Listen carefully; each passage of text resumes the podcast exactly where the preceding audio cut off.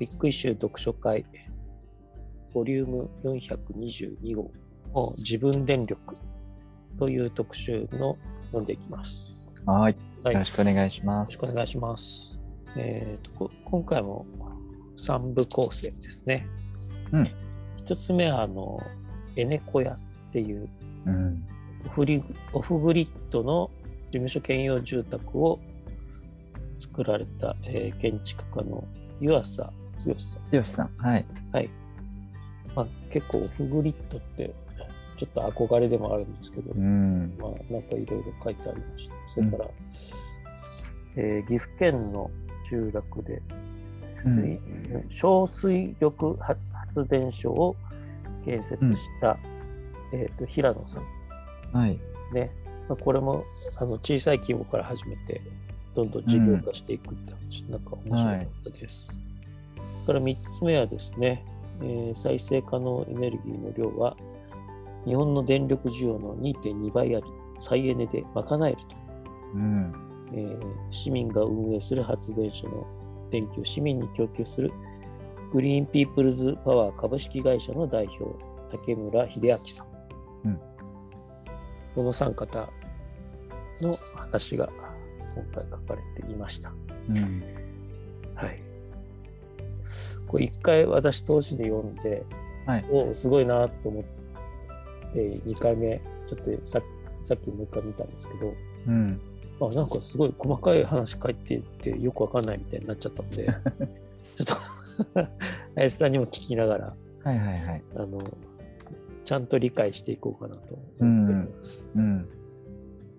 えーっと、まず最初のこのオフグリッドのエネコヤのところで、なんか、あの、印象に残った点とかありますか？はい。築40年の古民家、うん。これリノベーションして、その、まあ、省エネ、そして次には再エネっていうふうに、はい。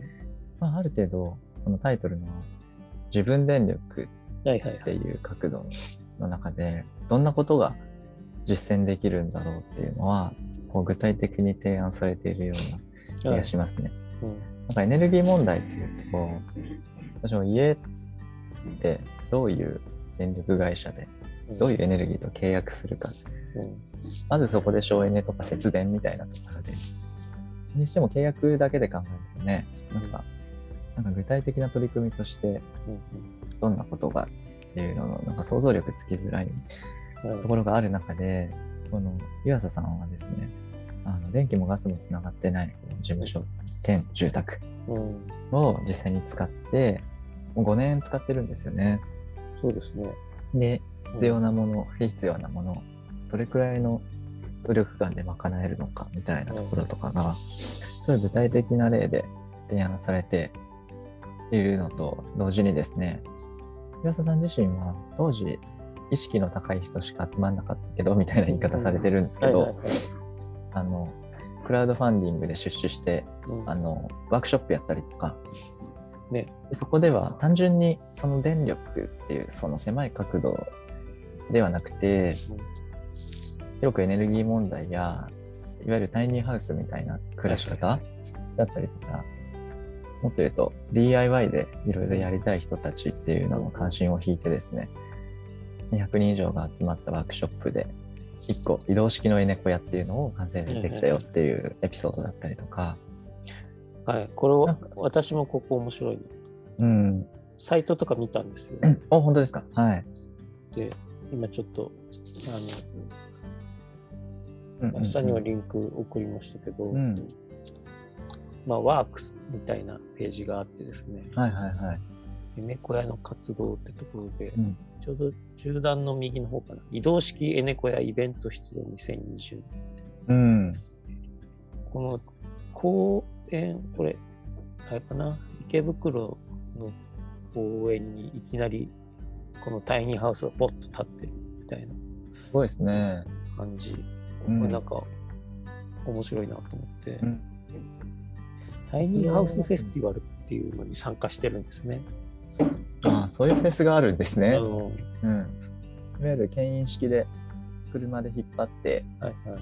あの、プレハブみたいなものだったんですけど、今まで。うんうんだけども本当に居住できるような仕組みを持ったり、エネルギーをこう、解エネルギー問題を解決するような仕組みを搭載して、小さく、小回りよく暮らしていくようなスタイルって、うんいろんな団体で取り組みがあったり、うん環境の面だったりとか、アート的な側面だったりとか、いろんなことがありますけれども、やはり注目を引く活動の一つですよね。うんやっぱりこう、オフグリッドってもうなんかつながってないで、まあ、要は自家発電みたいな言い方,、うん。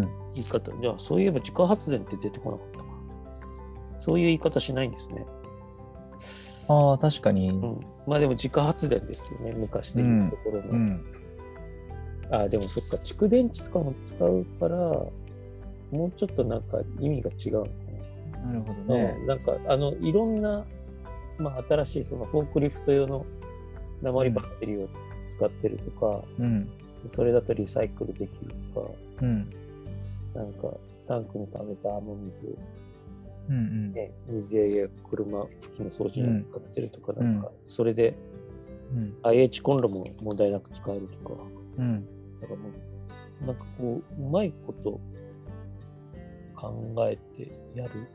うん。なんかそういういろんな技術がこう詰まってるうん。ところでのやっぱりオフグリッドなんだなっていう。うん。なんか面白いのは、彼がやってることは、まあ、建築家さんであって、うんその生活スタイルとかをデザインしていく方向なんですよね。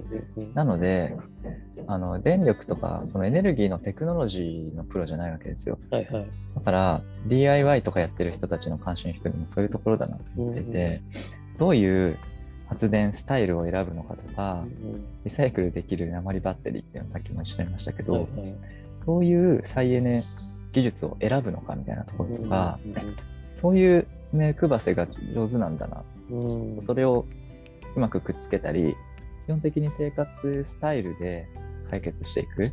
うんあの、機密性を高めたりとか、うんうんトップライトから冬は被遮熱、直射日光を取り入れて、うん室温も保てるようなうん気候にしたりとか、建物ですね。うんなんかそういういろんな工夫が相まって、とにかく基本太陽光が多いみたいですね。太陽光と太陽熱温水器みたいなのを搭載していて、生活を成り立たせていると。うんうん。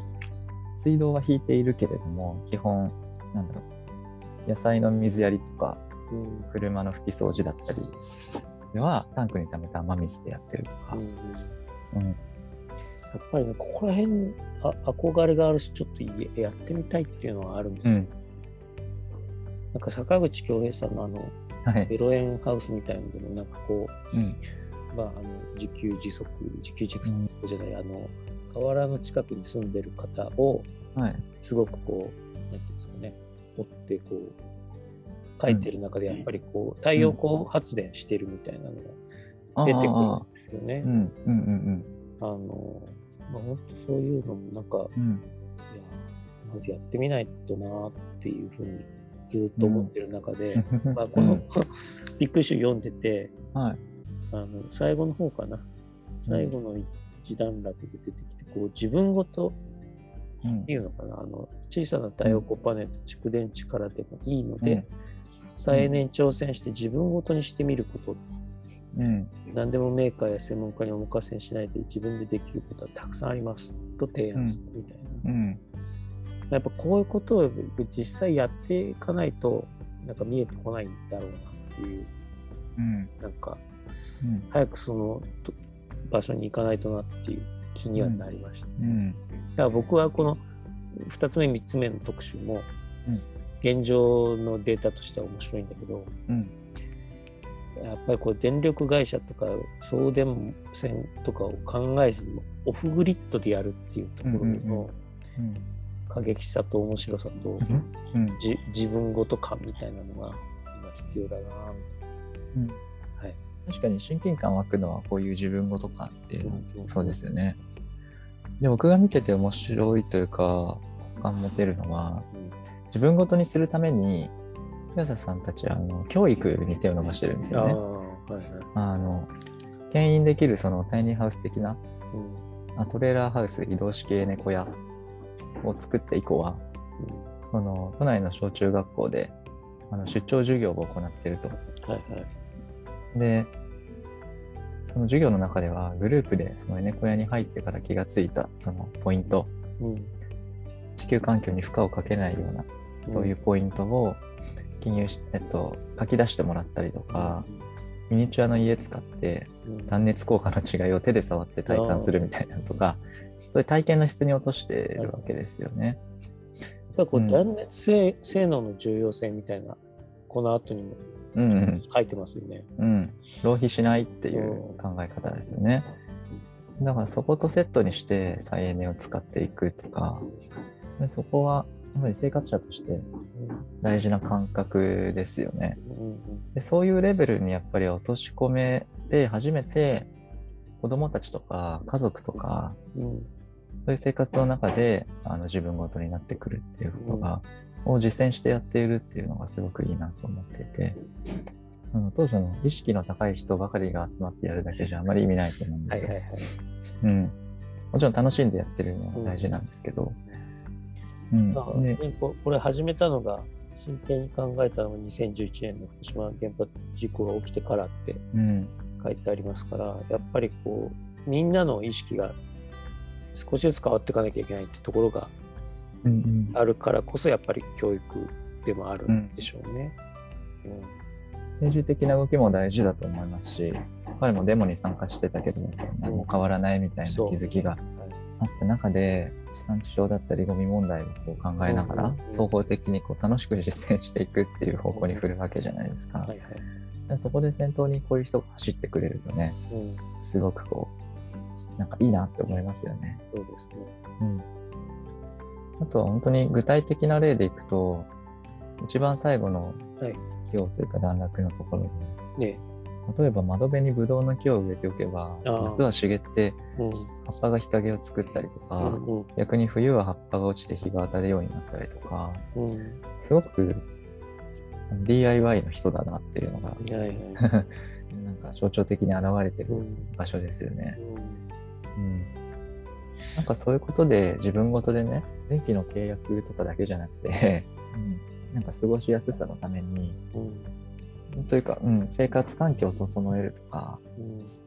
環境負荷をちょっと考えながらそういうものを作ってみるとかね暮らしぶりが変わるわけなので、そういったレベルでできること省エネ再エネにつながることすごくあるなって思いましたけどやっぱなんか知識として知ってたりとかうんやってくれてる人がいてあ俺もやりたいなってなるっていうなんかうん。結構好奇心にかけられてるというか。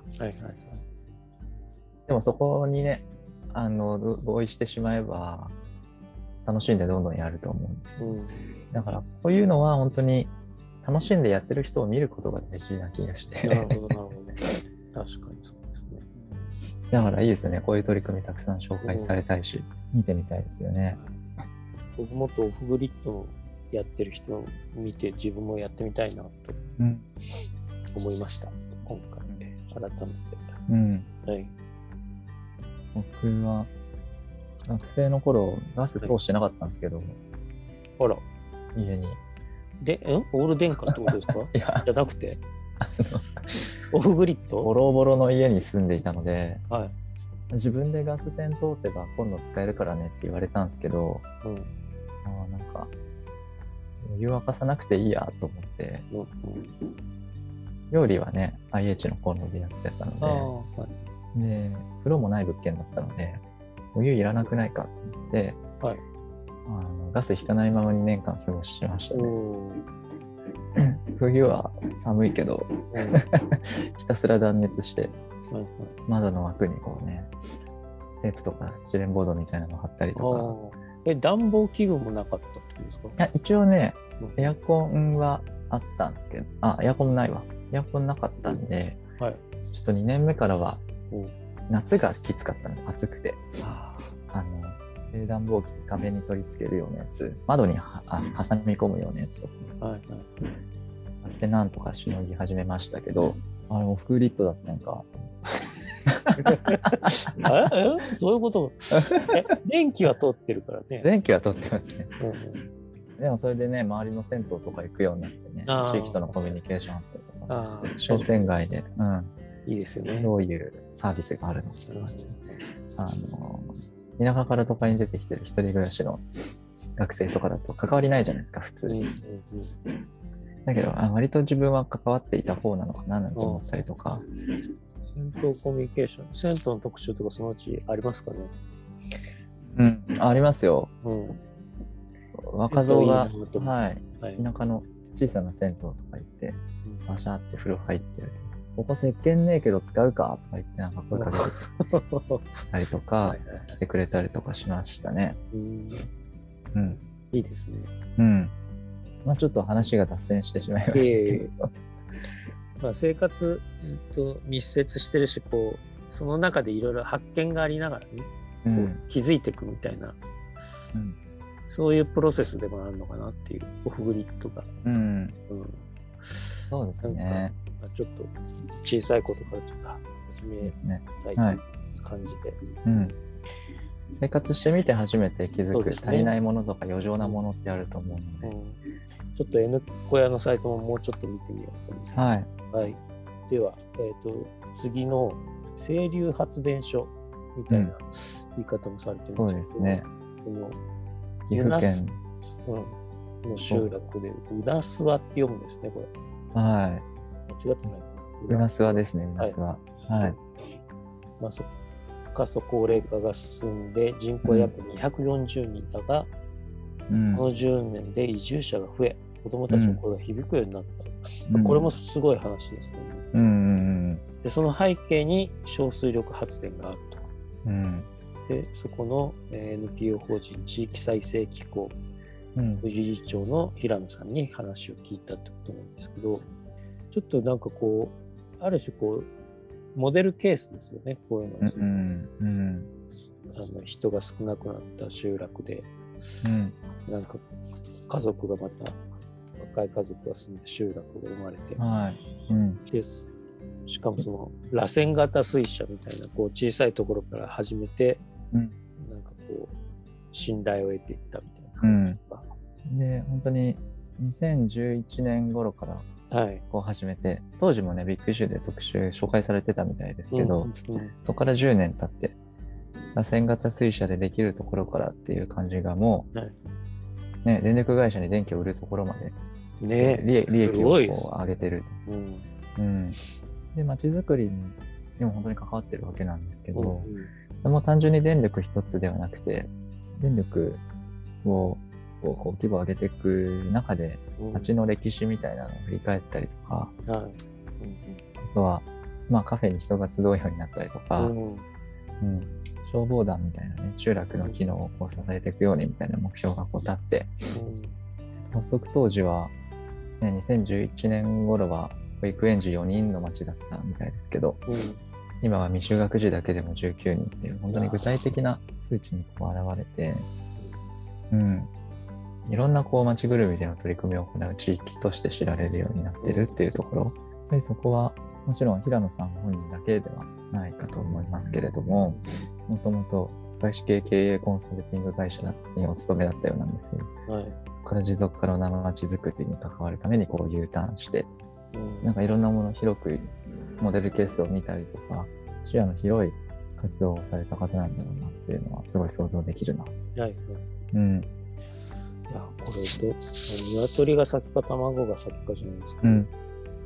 こういうやっぱこう、ね、再生可能エネルギーとか、こう、うん。小水力発電みたいなのがあると、うん。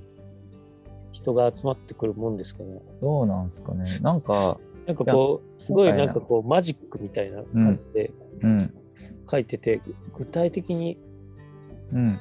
まあ、知り合いが移住してきたみたいなのもあるかもしれないけど、うん。なんかどんどん増えてるみたいな感じが、うん。こんなうまくいくのか、うんどこら辺にうん。こう鍵があるのかみたいな気がしたんですけど。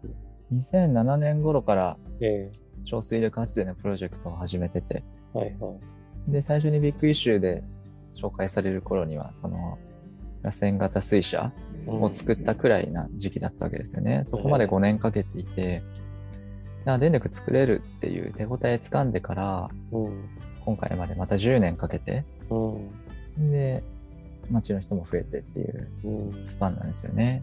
15年以上こうかかっているわけで、それなりにじ、時間本当に相当、物語のプロットだけ追っていくとすごいなんか、いやうんこんなにわかにこう信じがたい、うん。あー町づくりモデルケースだと思うんですけど、え15年かけて移住しながらやってるっていう形なので、うん、いろんな活動されてたんだろうな。その町に関わっていく勢力だけではなくて、うん、町の仕組みだったり、仕組みというか、すでにいらっしゃる地域の方々とうん。町の歴史を振り返るようなところもちょっと出てきましたけど、この町がもともとね、その発電に使う予定の農業用水路っていうのもあったんですけど、はいはい。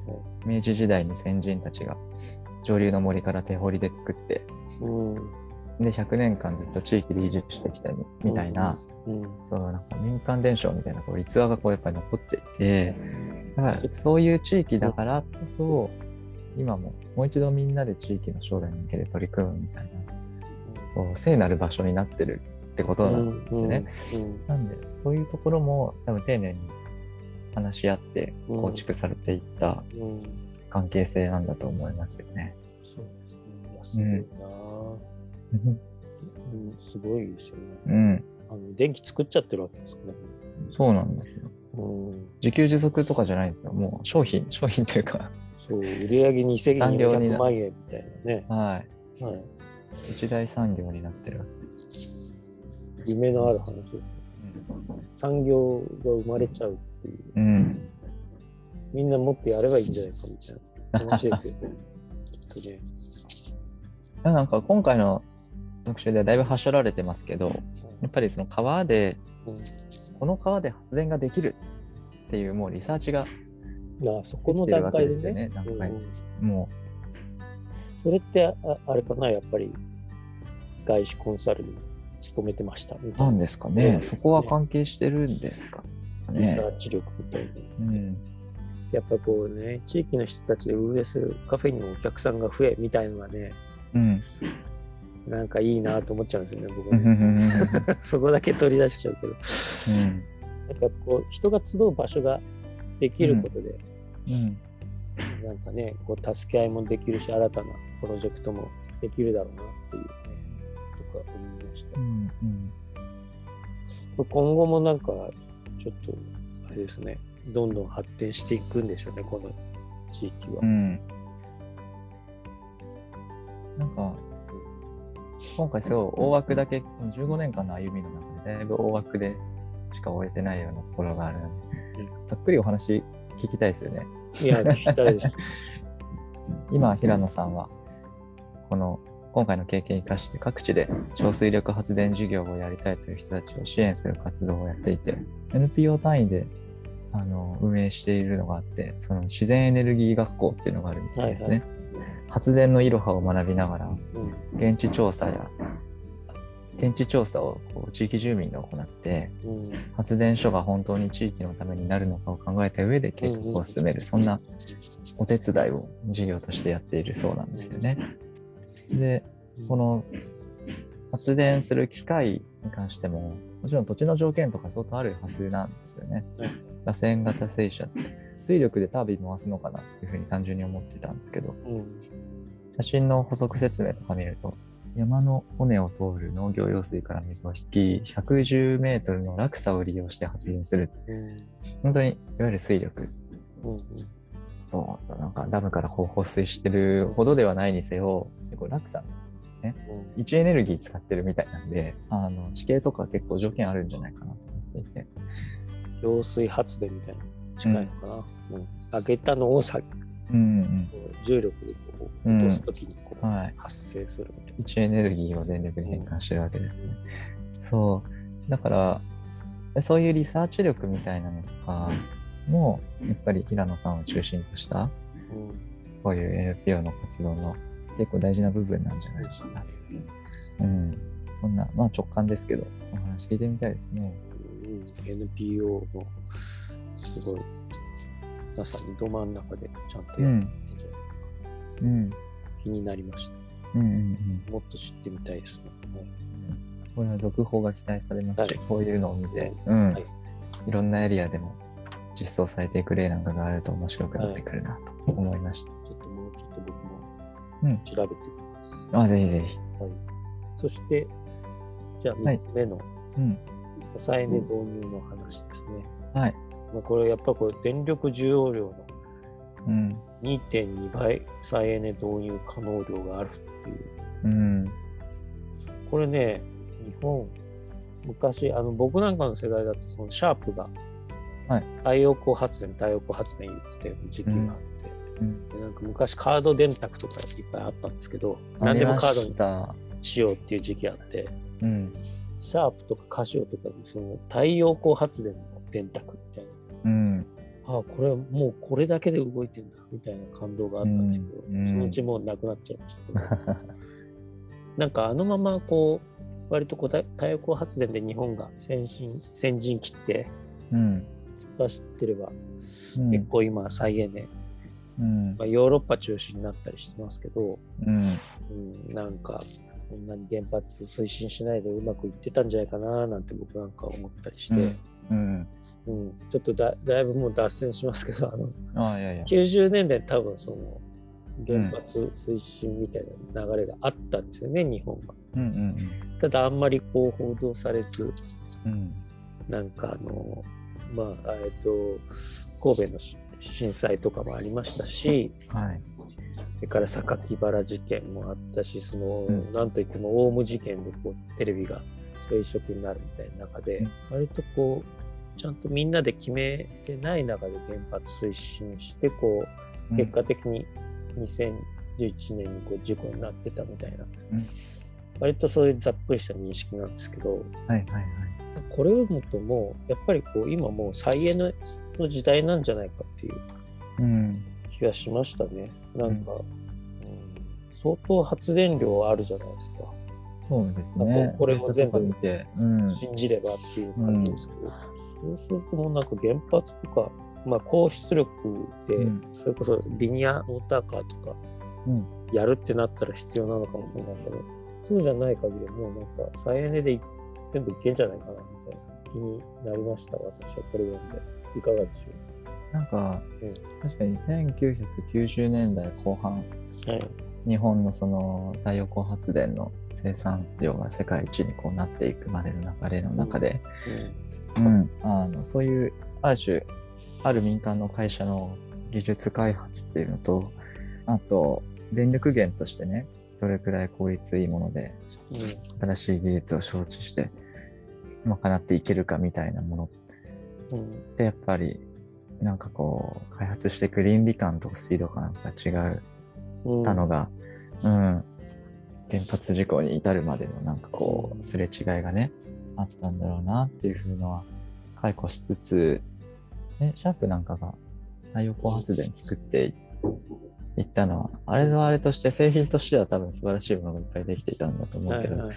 結局あのスマホみたいなのが出てきて全部あれでできるじゃんになる世界になると思ってなかったからみんな。ああ、まあ、シャ。ープが技術開発してそう。太陽光発電売るだけじゃなくて製品するところまでの全部ね自社のパッケージで多分やってたから舵取りが遅れたんだと思ってますけど、あ僕だけどうんその太陽光発電もちろん今、ね、割合としては減ってるかもしれないけど技術としてはどんどんあの研究進められてるいってると思いますーし、うん。あの我々の生活者の選択肢の一つとしてね、あの最初のオフグリッドの例示のあの具体的に採用できていくものとか、敷居が下がっていくこととかうん。が、もっとどんどん進んでいってほしいと思うし、それで進んでいる日本っていう認識になんかなれればいいんですけどね。なれればいいんですけどね。さっきのうなすは集集落の件じゃないですけど、やっぱりこう、再エネでうんある程度こう、なんていうんですかね、雇用が生まれるんじゃないかみたいな。うん。で、その17ページの最後の方ですけど、うん。まあ、ヨーロッパなどの電力市場ではランニングコスト、かっこ燃料代、人件費などの安い電気が優先的に流通するメリットオーダーという仕組みが導入されています。うん。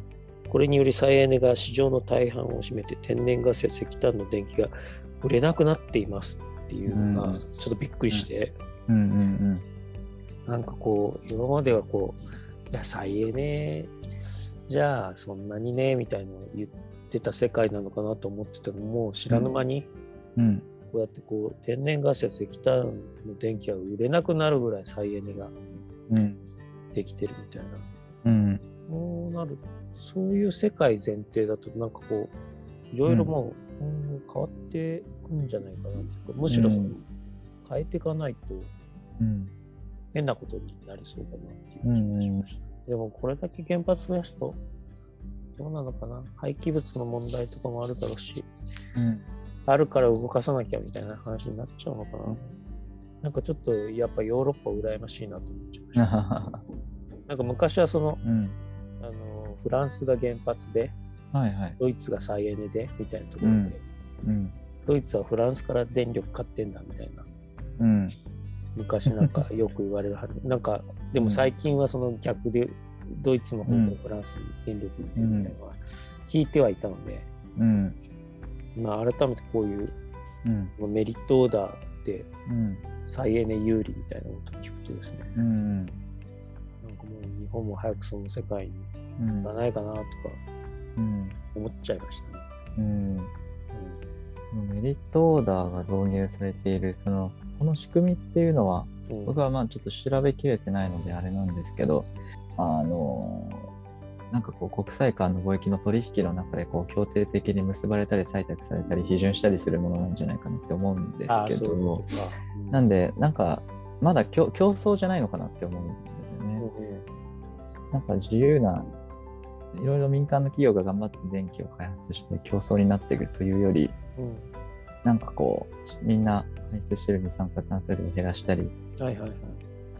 いろいろ目標がある中で、うん海外から買う電力の何パーセントをこういう自然再エネのものを買いましょうみたいなこういう努力義務の中で、うん。消極的な言い方しちゃってますけど、ええうん、選択されていって、えっと、利潤を上げる会社も出てくるみたいなこう世界になっていってると思うんですよね。うんうん、そういった中で、もちろん国単位でのね、エネルギーの取引はもちろんあるし、そういったものが環境負荷とかを考えるのにすごく直結しているのもうん。理解しつつ、やはり日本に住む我々にとって、なんかこうどういう世の中になればいいのかな。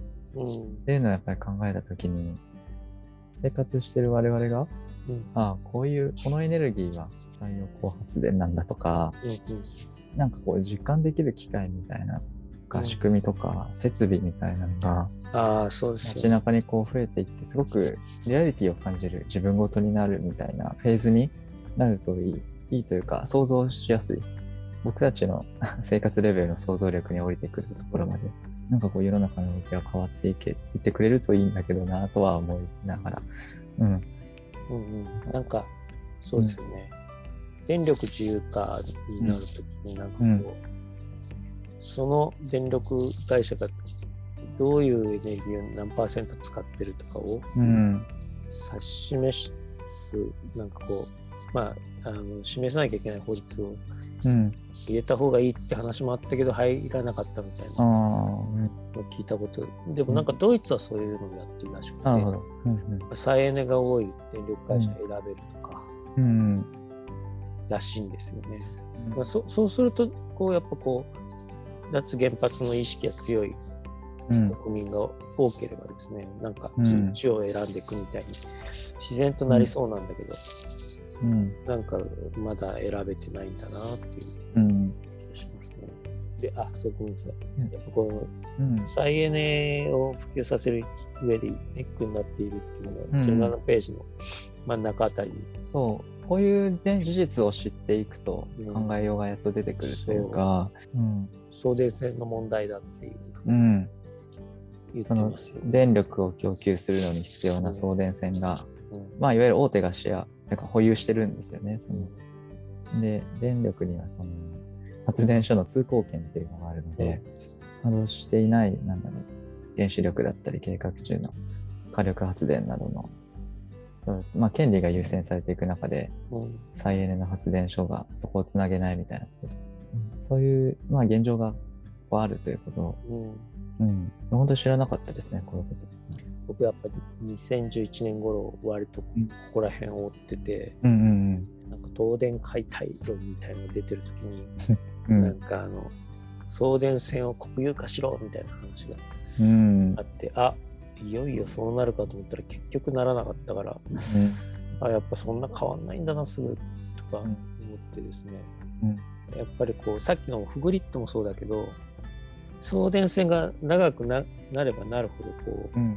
漏電とかそのあれですよねこう燃費が燃費が悪いじゃないやなんか送電ロスみたいなうん。あの出てきちゃうみたいではでそういう意味でもこうオフグリッドみたいな地産地消電力とかその自分が住んでるところで電力作るのが一番ロスはないい。なるほど。かなっていうところと、うん。うん。それとやっぱこう送電線の独占みたいな話となんかやっぱこう送電線にまつわるあれこれが結構あるなっていう気はしてましたそうなんですね。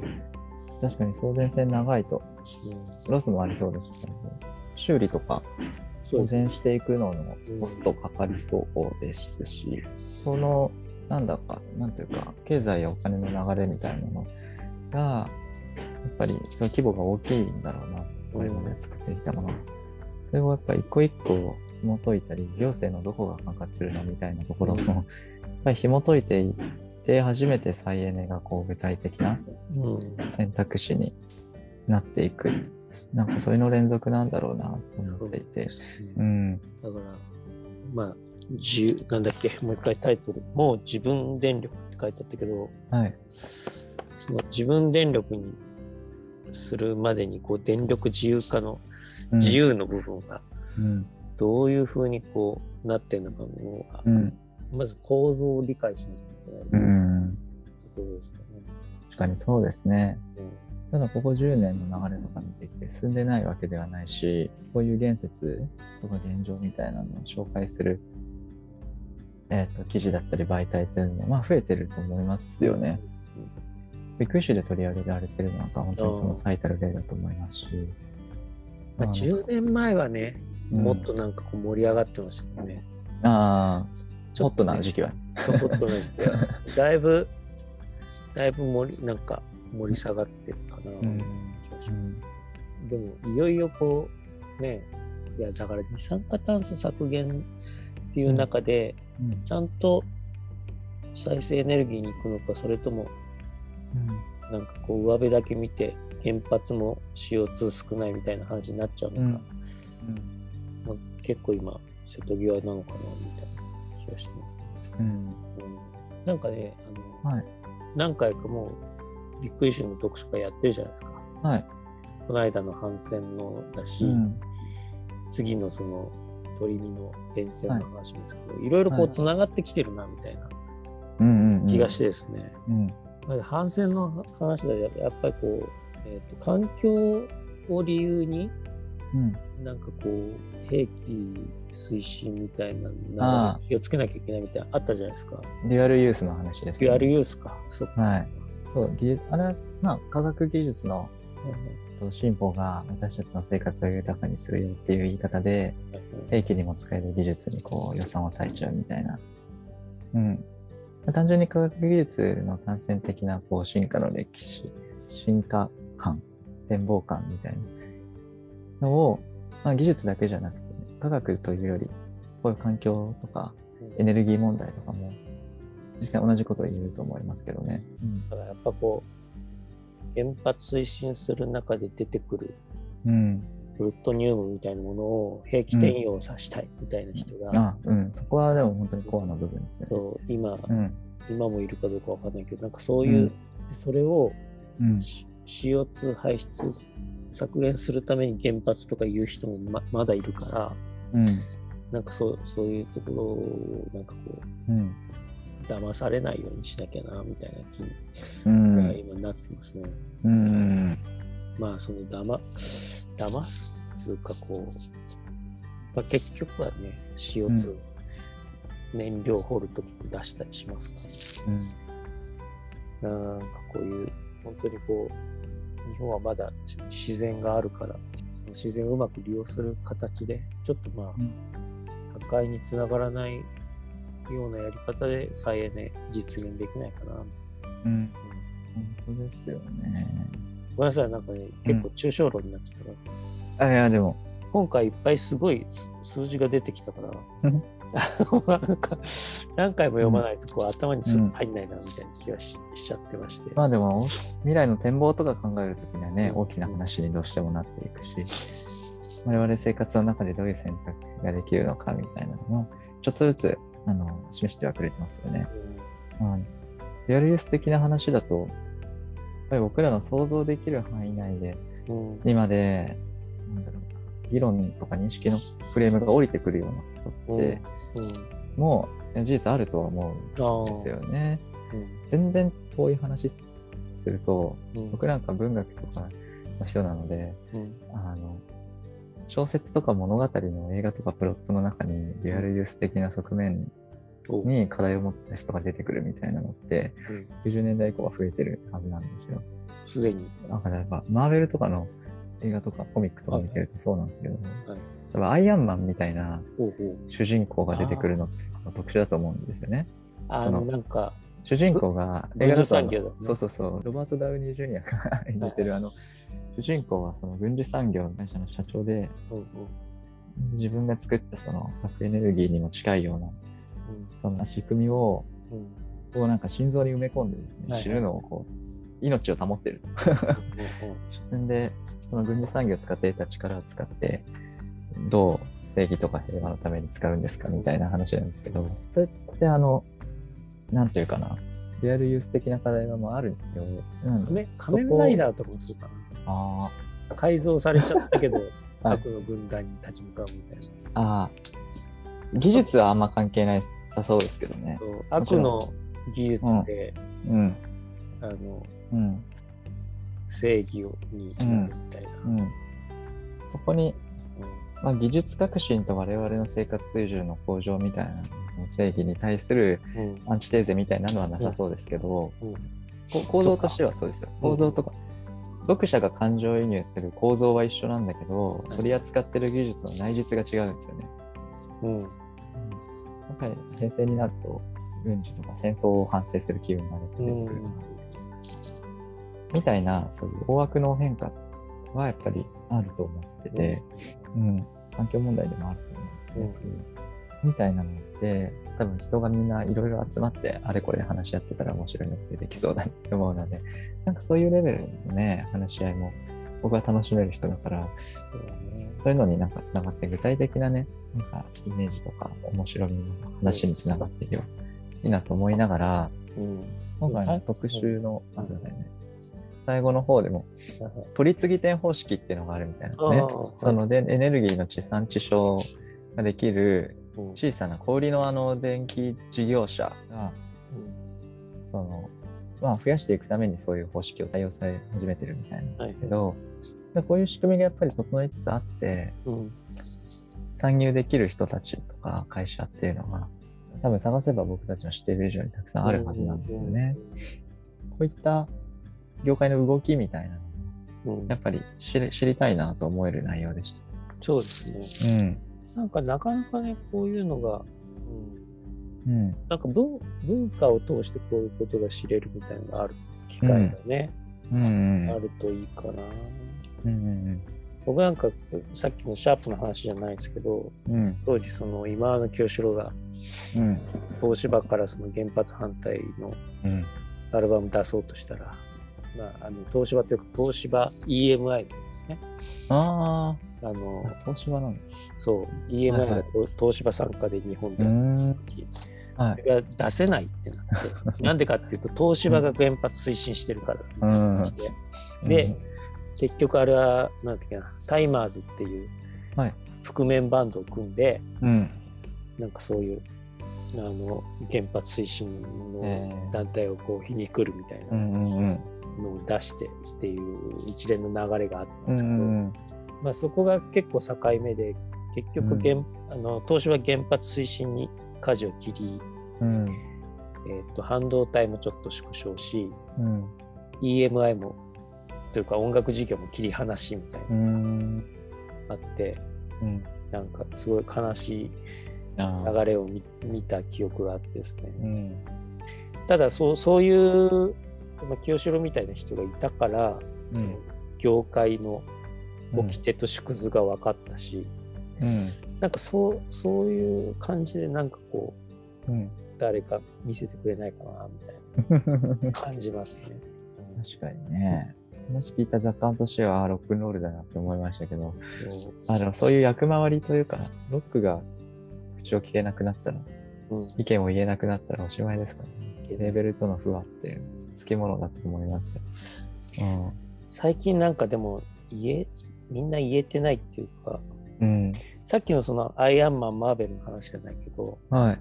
割とこう逆にこう暗黒暗黒面に落ちちゃうみたいな話ってこうススター・ウォーズの頃からあるじゃないですか。ああ、はいはいはい。でさなんていうのかなヴィランものっていうのかな最近その、うん悪役の方がしむしろ主人公みたいなうん。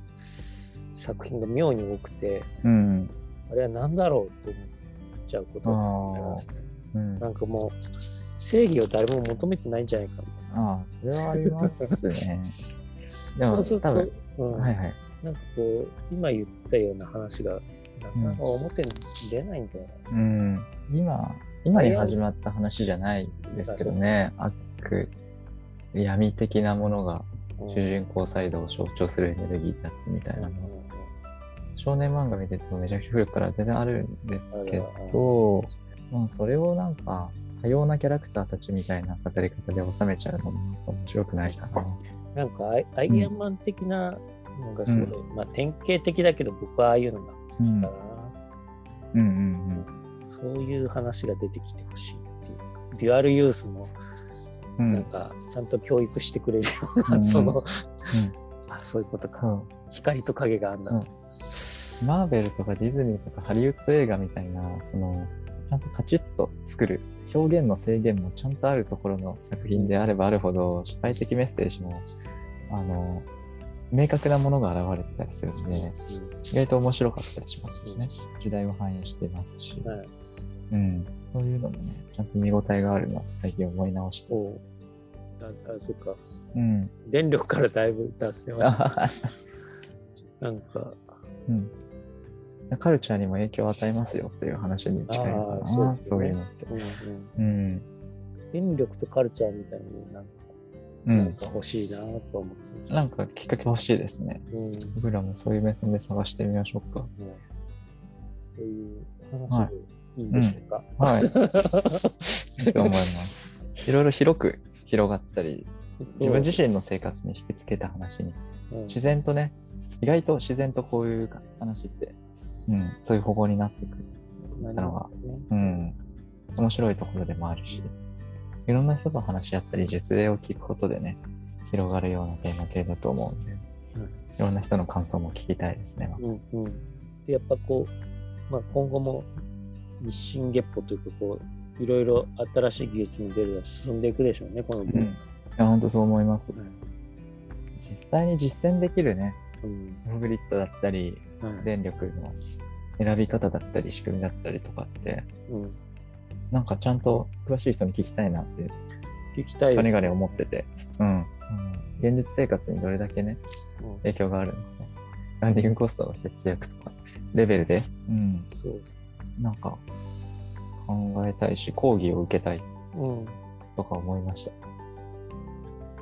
誰がいいかなと考えましょなんかちょっと、はい、う、はい調べましょうか。はい、じゃあ、今回はそんな感じです。こんな感じですか、はい。ありがとうございました、はい。ありがとうございました。また皆さんもビッグイシューをぜひ販売者の方から買って、うん直に読んでみてください。はい。はい。それでは、また。はい。はい。今日はありがとうございました。ありがとうございました。